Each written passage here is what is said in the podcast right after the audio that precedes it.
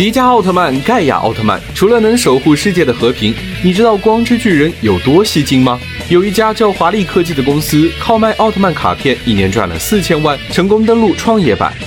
商界生意经，赚钱随身听。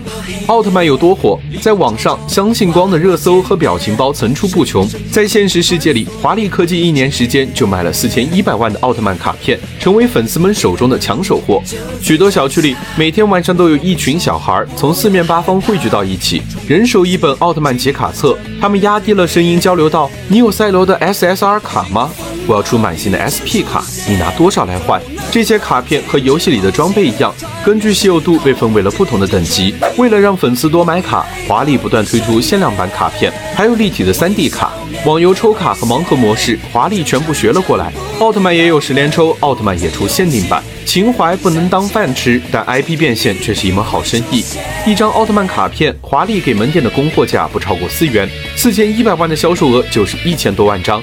门店的销售价格大约是六至八元，也就是说，粉丝们仅仅是购买奥特曼卡片就花了接近一个亿。中国代理挣钱，总公司也挣钱。奥特曼的总代理日本万代公司靠着销售奥特曼 IP，二零二零年收入超过五亿人民币。这还不算高的，排在它前面的还有七十五亿的龙珠、五十六亿的高达，以及二十二亿的海贼王。拍摄剧集做宣传，网络营销聚热度，IP 和周边玩具赚钱，动漫衍生品的风暴已经出现，你怎么能够停滞不前？